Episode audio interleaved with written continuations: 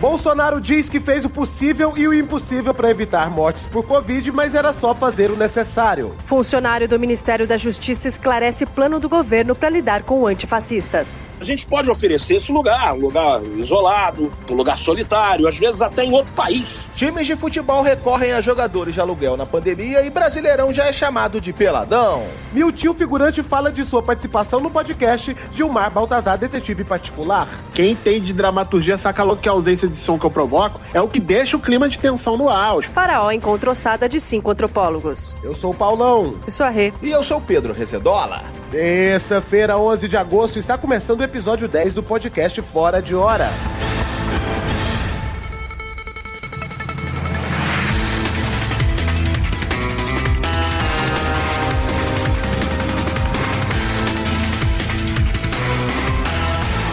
Reportagem do portal UOL revelou a existência de um dossiê feito pelo governo Bolsonaro com mais de 500 servidores públicos e quatro intelectuais identificados como antifascistas. Não se pode afirmar qual é o intuito do governo monitorar essas pessoas, mas com certeza não é uma lista para uma festinha de aniversário do presidente, né? Com bolo no alvorada, showzinho de ama mestrada e etc. É, mas o pior não é isso. O pior é que primeiro o governo faz uma listinha com servidor, intelectual, antifascista. Mas depois mete lá político de esquerda, jornalista, youtuber. Quando começar a fichar artista antifascista, aí vai ser o fim da linha. Porque o artista não se conforma em ser perseguido, em ser censurado. Ele começa a fazer música de protesto, peça de teatro com atropelado, é filme nacional lelé. E aí quem paga o pato é a gente, que vai ter que aturar uns 20 anos aí de um monte de música sem pé nem cabeça, negócio de cálice, de não sei o quê, que não faz o menor sentido. É legal, Rezedar. Que bom que você está revoltado mesmo assim, né? Que pelos motivos errados. Mas o ponto principal para mim nessa lista é: se os inimigos são os antifascistas, me acompanhem. Então os amigos são os fascistas? E se eles estão assumindo que são amigos dos fascistas, não são eles que deveriam estar no dossiê do Ministério Público como inimigos da democracia? Socorro, alguém me explica o Brasil? Não, eu tô indignado porque eu procurei meu nome na lista e não tô lá. Nem eu, nenhum dos meus oito pseudônimos. Eu achei uma falta de consideração. Alô? É. Ei, ei, ei! Quem vocês pensam que são, carinhas? Querem destruir minha autoestima, velho? Eu te entendo, Renata. Meu sonho sempre foi estar numa lista assim também. Na, na, minha escola, todo ano fazia uma lista do mais bonito, o mais legal, o mais gostoso, o mais popular, e eu nunca tava. Aí eu resolvi criar a categoria Melhor Paulo, que aí sim, né? Foi quando eu perdi pro Paulo César. Paulo, você é o melhor Paulo para mim, Paulo. Depois do Beth. Agora, para esclarecer a história por trás dessa lista de espionagem, trouxemos aqui o funcionário da Secretaria de Operações de Inteligência, Lenilson D'Angelos. Bom dia, Lenilson. Boa tarde, é um prazer enorme estar aqui no programa. Olha, eu adoro ver vocês, saber como é a casa de cada um, o cotidiano. Mas o programa é só áudio, Lenilson. Ah, verdade, confundi com outro. É, sempre ouço vocês, às vezes não dá para entender algumas partes por conta de algum abafamento, mas adoro okay. ouvir. Ok, Lenilson, ó, a gente precisa saber o seguinte: essa lista é verdadeira ou não? Claro que é falsa. Seria muita incompetência do governo listar apenas 500 antifascistas. São muito mais na lista oficial. Quer, quer dizer, digo, seriam muito mais, hipoteticamente falando, se houvesse tal lista. É, que bom, porque ia pegar muito mal para vocês, não acha? Ia parecer que vocês são fascistas, autoritários, que querem derrubar a democracia, né? E, e isso nós não somos. Na verdade, nós também somos antifascistas e por isso queremos descobrir quem está conosco nessa luta para poder ajudar essas pessoas. Às vezes eles estão precisando de um lar, sei lá, de um lugar calmo para estudar, pensar na vida, escrever um livro de memórias, recuperar-se. E a gente pode oferecer esse lugar, um lugar isolado, um lugar solitário, às vezes até em outro país. É, mas como é que o senhor responde para o pessoal que diz que a sua secretaria parece a reencarnação do SNI, aquele serviço de inteligência macabro lá da ditadura? Ora, não tem absolutamente nada a ver. Até porque o SNI era muito atrasado. Hoje a gente tem, quer dizer, se a gente quisesse ter, a gente teria uma estrutura muito mais avançada, com esquema de monitoramento virtual 24 horas, com a equipe que estamos treinando há dois anos lá em São Gonçalo, para não perseguir ninguém. Não, nós estamos treinando essa equipe para dar liberdade às pessoas. Equipe que não existe, inclusive. Entendi. Entendi. Então você diria que as pessoas que estão com seus nomes nessa suposta lista, você podem ficar tranquilas, né? Que não tem ninguém sendo perseguido, censurado, nada. Olha, pode todo mundo ficar tranquilo, viver normalmente, pode postar o que quiser na rede social, xingar o governo à baila, né, o que quiser, o que quer que seja, é tudo permitido. Se quiser também ligar a geolocalização, por favor, né? Colocar o número do RG, CPF, do IP, não bloquear claro. aí a câmera. Não, óbvio, a, a, gente vai fazer isso sim. Olha, Lenilson, a gente agradece pela entrevista. Hoje o programa está muito corrido, eu tenho um compromisso logo mais, então seria um pouco chato. Tá, ué, o, o, o seu Pilates não é só daqui a três horas? O professor Pedrinho tá, tá com horário livre? É, como é que você sabe que eu estou tentando fazer Pilates? Não, não, não, não falei que você faz. Eu tô, só tô te dando uma dica. Você faz? Que legal não é? Coincidência, eu intuí. Paulo, tira o computador da tomada. Agora, Paulo, Renato, todo mundo, tira, tira, tira da tomada, tira da tomada. É, só para avisar que eu ainda, se vocês não desligarem o transformador, eu ainda acesso as informações. Tem que desligar ali atrás, a, a chavinha verde. Ih, agora caiu aqui. Obrigado. Se eu estivesse vendo, claro, não que esteja. E segundo o jornal Estado de Minas, quatro em cada dez brasileiros ganharam peso durante a quarentena. Mas por que, que alguém vai querer manter a forma estando preso em casa, gente? Só faz sentido você ter uma barriga tanquinho, ter todo aquele sacrifício, se for para esfregar na cara dos outros fracassados na praia. Agora o jogo virou. Eu tô igual pinto de granja nessa quarentena. Acendeu a luz, eu tô comendo. Apagou a luz, eu tô dormindo. Vocês estão de bobeira. O meu problema é a falta do ambiente propício. Porque, porque na academia não tem um sofazinho confortável te chamando para deitar e assistir uma série. Não tem uma geladeira cheia de comida praticamente assoviando para você o dia inteiro. Não, você não tá sozinho nessa não, Paulo. Aliás, essa, essa, dificuldade bastante comum é o tema de um retiro criado pela renomada crossfiteira Andresa Machado. Ela está aqui ó, com a gente por videoconferência e vai falar mais sobre esse novo projeto de coach motivacional. Tudo bom, Andresa? Bom dia, Renata! Bom dia! Como esse projeto surgiu? Então, Renata, eu percebi que as pessoas que ficaram sedentárias na quarentena estavam precisando de um empurrão, né? Uhum. Mas daí eu pensei que não era um empurrão qualquer, que tinha que ser um empurrão num lugar bem alto, a pessoa se machucar feio e despertar. Então veio essa ideia desse curso que eu chamo Sete Dias Tomando Vergonha na Cara.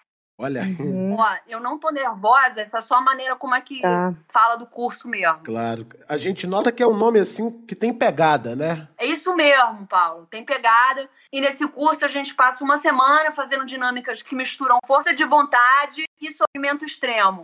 Aí depois disso a pessoa olha para um supino de 50 quilos e vê uma amarelinha. Uhum. Eu tô vendo aqui o programa do curso. Tem o dia do grito, o dia do tapa de mão aberta. E o que, que seria o dia do pesadelo? Então, Renata, curioso, né? O objetivo do dia do pesadelo é fazer com que a pessoa produza adrenalina no talo para queimar gordura e a barriga chapar. E aí eu faço várias dinâmicas, me escondo em lugares, dou susto, apareço com a faca ensanguentada quando a pessoa tá dormindo. E alguém já passou mal? Várias pessoas, Paulo. Teve uma que ficou três dias sem falar, mas tá com a barriga negativa. Uhum. E eu tô, também tô pensando em substituir essa dinâmica. Tem gente que responde melhor com os pitbulls, que eu tenho dois que não são vacinados. Ah, olha Pô, só. Minha cabeça não Sim. para, né? Uhum.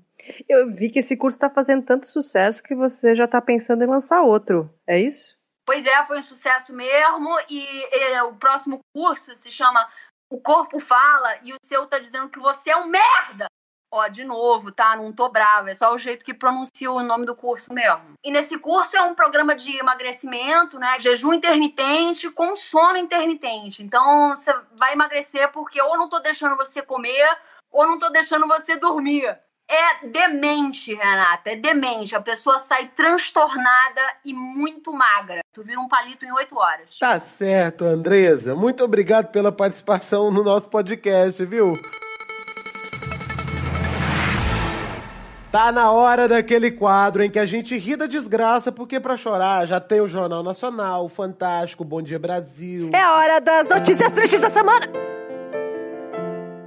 Papa nomeia seis mulheres para o Vaticano e outros 900 funcionários homens comemoram o avanço pela igualdade. Cantor Matheus Carrilho afirma ter furtado presentes da Disney e é indicado ao troféu Privilégio Branco do Ano. Xuxa divulga a capa do seu livro de memórias e fãs descobrem que já são idosos. Milícia troca terrenos invadidos na zona oeste do Rio por fuzis, provando que a economia solidária é o futuro. Cameron Diaz revela por que abandonou a carreira de atriz. Encontrei a paz e já sou muito rica. Pesquisa divulga que Ibama gastou apenas 19% de seus recursos para a contenção de incêndios e os outros 81% em gasolina e fósforo. PM Youtuber é reintegrado a PM. Peraí, tem... existe um PM Youtuber? Revista Piauí revela que Bolsonaro tentou intervir no STF junto com militares, mas nem isso ele conseguiu cumprir. Banco Central estuda ação para colocar vira-lata caramelo em nota de 200 e Brasil poderá ter a primeira cédula meme do mundo. Morto há quase sete anos, Reginaldo Rossi anuncia live com participações de Chico Xavier e Emílio Santiago.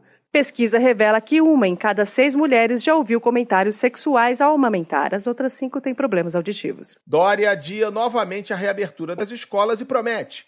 Na volta a gente abre. Rodrigo Maia diz que Bolsonaro não cometeu crimes que justifiquem impeachment e passada de pano pode ser vista da lua. E essas foram as notícias tristes da semana. Desculpa, desculpa, a gente fez jornalismo mesmo. É, porque o governo já faz piada e fica difícil, né? Com o crescimento natural da quantidade de compras online durante o período de quarentena, cresceram também as fraudes e as reclamações dos consumidores. Né? O PROCON tem registrado desde situações já conhecidas, como o descumprimento do prazo de entrega, até casos mais inusitados, como a senhora que comprou o livro 50 Tons de Cinza e acabou recebendo uma caixa de lápis. A boa notícia é que você, ouvinte, não está sozinho. Fabiola Argento, a justiceira do consumidor, está de volta para terminar o seu relacionamento abusivo com o capitalismo. Meu sonho é conhecer essa mulher, eu ainda vou realizar isso.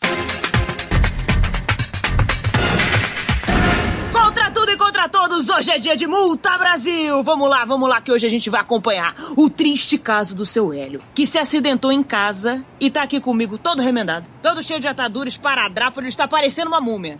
Eu tive inclusive que tirar ele de casa à força pra lutar pelos direitos dele. Você tá pisando no meu soro. Peraí, seu Hélio, ó. Seu Hélio foi comprar uma muleta pela internet, tá? E acabou recebendo 100 unidades do produto, 100, na casa dele. Não tem 100 pés não, seu Hélio, não? Não. Você é uma centopeia, seu Hélio? Centopeia, não. Seu Hélio é um idoso, tá? Com a vista ruim, com a mão mole, a cabeça fraca, meio lelé. Peraí, peraí. Você tá me atrapalhando, seu Hélio. Tava no meio da frase. Nessa condição ainda, todo estrupiado, ele foi o quê? Uma presa fácil na mão desses lojistas mal intencionados que a gente encontra por aí nesse Brasil. Vamos lá.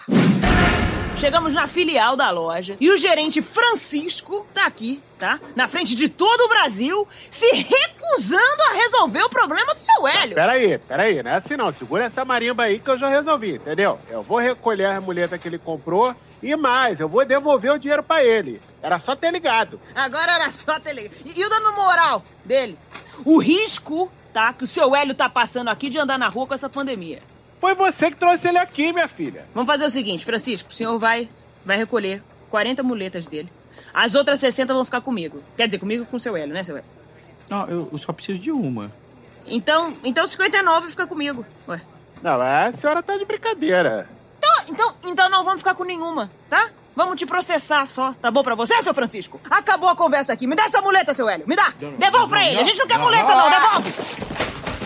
Olha aí, olha aí, seu Francisco, olha aí, hein? Tá satisfeito? Um idoso se debatendo sem conseguir chegar numa muleta. É isso que o senhor queria? Eu vou te dar mais uma chance, hein? 10 litros de álcool gel, 5 máscaras e tá resolvido, a gente esquece de idoso no seu chão. Não, eu não posso fazer isso. Dois frascos de soro, um aparelho de pressão, pronto. Não, nada feito. Então me dá esse termômetro aqui. Não. Seu Francisco, olha só, vamos lá. Alguma coisa eu vou levar. Resolvido, consumidor satisfeito, eu fiquei aqui com esse pacote ó, de gás. Seu Hélio ficou com o quê? Deixa eu ver. Deixa eu ver aqui, seu Hélio. É, uma, uma, uma bola. Uma bolinha de fisioterapia. Muito bom. Eu sou Fabio Argento, a justiceira do consumidor. Sabe o que tem bombado mais que festa clandestina durante a pandemia?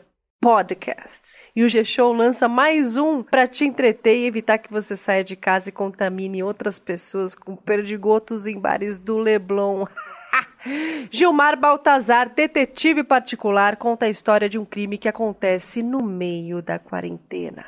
O podcast é muito bom, já devorei, tô no terceiro episódio. Tem mistério, tem crime, tem suspense. É essas coisas que eu tô cansado de dizer que falta nesse nosso podcast aqui para subir nossa audiência. Mas vocês não me escutam.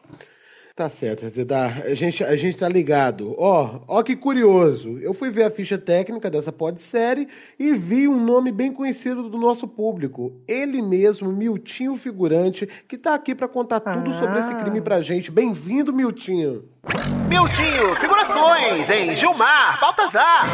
Opa, obrigado por mais essa oportunidade de trazer audiência aqui pro seu programa, né, Paulo Renata? É, obrigado. Pera, impressão minha ou você aumentou sua vinheta? Então, para cada trabalho, agora eu venho vinhetado diferente de acordo com o produto mainstream que eu tô, né? Aí essa vinheta é só para quando eu falo sobre o Gilmar Baltazar. Sente só. Miltinho, figurações em Gilmar Baltazar. É, a gente, entendeu, não precisa também ficar disparando toda hora, não. né? Bom, vamos logo ao que interessa. Você disse para nossa produção que o seu personagem é o protagonista da série, mas eu fui ouvir e o, né, ela é estrelada pelo Fernando Caruso, que interpreta o Gilmar Baltazar. O seu personagem, inclusive, é mudo. Paulo, quem tem de dramaturgia saca logo que a ausência de som que eu provoco é o que deixa o clima de tensão no ar. Os personagens ficam inquietos com tudo que eles acham que eu vou falar, mas, mas eu não falo. Né? Aí eu pergunto: quem é o protagonista dessa série, então? Fica aí a reflexão bem na sua cara. Mas, peraí, Miltinho. Será que você não tá se valorizando um pouco? Porque, assim, pelo que eu entendi, seu personagem morre no primeiro capítulo. Renatinha de Deus, minha filha, tudo gira em torno da minha morte. Todo mundo fica falando de mim do segundo episódio em diante. Então, como é assim, você pode me fazer uma pergunta dessa? É como se eu permanecesse na série em espírito. Você não entendeu isso? Uhum, tipo a mãe da Salete. Só me diz uma coisa: tem alguma coisa que você tenha feito nessa série fora ficar sem falar nada? Aí, o grande desafio foi mesmo fazer o gemido de quando eu sou assassinado. O maior trabalho que eu tive na criação desse personagem foi justamente desenvolver uma variedade de gemidos para o diretor escolher. Variedade de gemidos? Isso. Um gemido que era assim mais minimalista, tipo assim, ó. Tá vendo? Você, olha e você pensa assim, porra, esse cara foi envenenado. Agora, tem um que é mais gutural, que é assim. Hum. "Ah", né? Que é o Sim. gemido de facada. Que é aquela Uhum. faca boa de cozinha. E tem também o gemido clássico, que foi o que eu utilizei. Deixa eu dar, pera, só dar uma concentrada aqui pra fazer. Pera aí, um, dois, três. Ah! Não, esse foi. Pera aí, esse foi a viagem, eu acho. Foi, eu vi aqui, foi, foi emocionante. Vamos ficando por aqui, então. Obrigado, Miltinho. Tenho certeza Ok. de que esses gemidos vão ecoar dentro de mim pelo resto da minha vida. Bom, e você pode acompanhar as aventuras de Gilmar Baltazar, detetive particular, pelo site do G-Show ou no seu agregador de podcast favorito. O IBGE divulgou um levantamento inédito que mostra que mais de 500 mil empresas no Brasil paralisaram suas atividades devido à pandemia. Sem falar nas outras empresas que fecharam as portas por outros motivos, né? Também conhecidos como doença do Guedes. Na minha cidade, os únicos comércios que não fechou foi o Bar da Bete, a Barraca de Erva do Zé do Nono e igreja. Minha família tá há mais de um mês vivendo de cachaça, garrafada e oração. Eu tinha uma sociedade numa temaqueria vegana que também fechou, por conta dessa bactéria aí. Não é bactéria, Zé, é vírus. Não, eu sei, rapaz, eu tô falando de- da, da salmonela. Salmonela não é bactéria? Aí é. Então, deu salmonela em tudo quanto é coisa lá, deram uma batida do quiosque, a vigilância sanitária, e tiveram que isolar a região toda, tá tudo lockdown. Eu já mexi com todo tipo de coisa. A única coisa que me dá problema é maionese.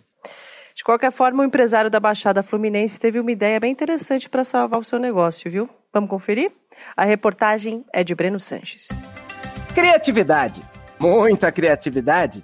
Esse foi o jeito que o dono dessa loja de carros seminovos encontrou para driblar a crise. Agora, em vez de vender veículos inteiros, seu Josias desmonta todos eles e vende em pedaços. Quem deixou esse repórter entrar aqui? Cerca ele, Gonçalves. Cerca ele. Olha lá, olha lá.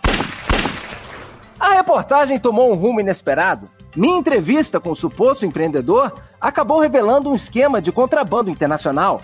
Segundo o seu Josias, que agora corre atrás de mim, eu não devo sair desse galpão com vida. Mete-me pouco nesse repórter. Não deixa ele entrar no carro, não, cacete. Não quero morrer. Esse foi o pensamento que passou pela minha cabeça quando um tiro acertou de raspão o meu ombro na intensa perseguição que se sucedeu. Para Dona Clotilde, que foi projetada para o alto quando meu carro passou veloz na calçada, foi um grande susto. Eu tava voltando da feira, aí ele veio vindo correndo na minha direção, que nem um louco, eu pulei no canteiro. Após muitas manobras de cavalos de pau, a quadrilha foi finalmente despistada. Mas segundo seu Josias, ele tem contatos no Brasil inteiro e não vai descansar enquanto eu estiver vivo. Breno Sanches, direto da BR-116, rumo à fronteira com o Uruguai. E o Campeonato Brasileiro começou no último fim de semana e, de acordo com os protocolos de segurança, todos os jogadores devem ser testados antes de cada partida. Mas não é um teste de habilidade, infelizmente, é um teste para Covid-19 e os que derem positivo são escalados para ficar em casa, isolados. Bom, sem torcida, sem motivação e sem noção da realidade da pandemia no Brasil, dá para jogar. Mas sem time fica difícil. Tipo o que aconteceu com o Mirassol no Campeonato Paulista. O time afastou 18 jogadores por Covid durante a paralisação e precisou arrumar jogadores às pressas para disputar uma vaga na semifinal. Teve jogador que foi praticamente direto do aeroporto para o campo. Ah, mas isso é normal no futebol, Paulo. Tem muito jogador que vai dar boate direto pro campo também, velho. É quem nunca, né? E para explicar pra gente como é essa coisa de contratação relâmpago e jogadores de aluguel, vamos conversar com um deles, o Renatinho Capixaba, que jogou na rodada desse final de semana do Campeonato Brasileiro. Boa tarde, Renatinho. Ó, boa tarde a todos. É um prazer falar com vocês, é do Fora de Hora aí. Imagina, prazer é nosso. Renatinho, de qual jogo você participou nessa rodada? É, assim, não sei, né? Porque foram três no total, isso aí eu sei, né? Mas o nome dos times eu não prestei muita atenção, não, porque. Ah, eu, eu lembro que um deles lá tinha uma camisa meio preta, meia branca, com os patrocínios assim por cima, que eu tô acostumado a jogar só de colete, né? Peraí, você não lembra qual time você jogou? É, olha só, a única informação que eu preciso saber é pra que lado que é o que eu faço gol, né? Pra lá ou pra lá? Como é que foi a sensação de você jogar por um time profissional, assim, disputar uma partida oficial no estádio? Deu aquele friozinho na barriga? Até que não, né? Porque jogar no estádio vazio foi a mesma coisa que jogar pelada dos garçom no parque de madrugada, né? Ninguém assistindo, tranquilão, pressão zero, suave, uns três gatos pingados dando palpite, reclamando. Eu só fiquei uhum. chateado mesmo, no caso, foi com o juiz, né? É, eu, olha só, tô vendo aqui que você foi expulso em duas partidas. Pô, a bola bateu na mão do maluco dentro da área. E o juiz não vai dar nem pênalti. É mole. Ah, aí fica o negócio de VAR, de interpretação. Meu irmão, bola na mão, irmão. A regra mundial isso aí, pô. Tu vai entrar no Japão, numa Austrália, no Alasca, aí, jogar contra o Russo, a regra é toda essa aí, pô. Aí o cara me expulsou, pô. Mas o pior, foi eu chegar no banco, abrir o cooler lá e só tinha isotônico e água. Cadê a cerveja? Cadê o churrasco? Aí não dá, né? É. E você volta a jogar pelo Campeonato Brasileiro, ou Capixaba? Ah, então, isso, é, isso aí tá discutindo ainda, tá um pouco bagunçado, porque os caras ligam direto pra você e tu vai até lá e joga. Mas tem um parceiro meu aí que já tá criando um aplicativo, tipo esse de delivery aí, tu seleciona a região que tu tá, com a posição do jogador que tu quer, e ele vai correndo até você, já chega até aquecido já. Chama iFoot o aplicativo. Tá certo, muito bom isso aí. Boa sorte aí na sua carreira, viu, Capixaba? Obrigado pela sua participação. Pô, obrigado, queria mandar um abraço aí pra toda a galera de Itaquera, que eu sou de Itaquera, não sou Capixaba não, eles só botaram esse nome em mim aí pra aparecer com o nome de jogador. Fui! E este foi mais um episódio do podcast Fora de Hora. Toda terça-feira, uma nova edição fica disponível no Spotify, Deezer, Apple Podcast, Google Podcast e Castbox. E você encontra mais conteúdos no site gshow.com.br Fora de Hora. E também nas nossas redes sociais, arroba Fora de Hora no Twitter e Fora de Hora Globo no Facebook. E você também pode interagir com a gente e mostrar seu trabalho autoral no YouTube na hashtag podcast Fora de Hora e hashtag Fora de Hora. Ô Paulo, tem um enigma para você aqui. Como assim? Tipo, do nada? Você lança essa? O que é o que é? Meu Deus. Não se come, mas se dá por vencido. O que é o que é? A essa hora, altura do campeonato, nessa cidade? Não, eu me recuso, eu me recuso. Como? Renata, não, me recuso. Como assim, gente? Tipo, não quem é, uma piadinha, é um enigma. Vou ter que concordar com o Rezedar pela primeira vez. O que é o que é muito anos 80, gente. Eu gosto. Acabou, né? Acabou o programa, pô. Agora eu vou ler o crédito, vou ler uma respirada só pra gente ter mais tempo de malhar. Falou? Podcast Fora de Hora estrelado por Paulo Vieira, Renata Gaspar, Marcelo Adnet, Lu Paz, Luiz Lobianco e Caíto Manier. Hoje participação especial de Verônica Debon e Márcio Vito. Vamos lá, vozes adicionais Maurício Riso. Esse episódio foi escrito de uma vez só, numa talagada só. Daniela Ocampo, Gus Lanzetta, Leonardo Lana, Luísa Iabrude, Pedro Alvarenga, vai! Renata Correia, Tata Lopes. Redação final Caíto Manier e Maurício Riso. Direção geral, deixa quem queimar. Lilian Amarante, produção Tatine Laura, gravação e edição Thiago Jacobs, produção musical, tá caindo tudo aqui, Marcelo Miranda, realização G-Show. Tô morta, assim que eu gosto. Tá pago.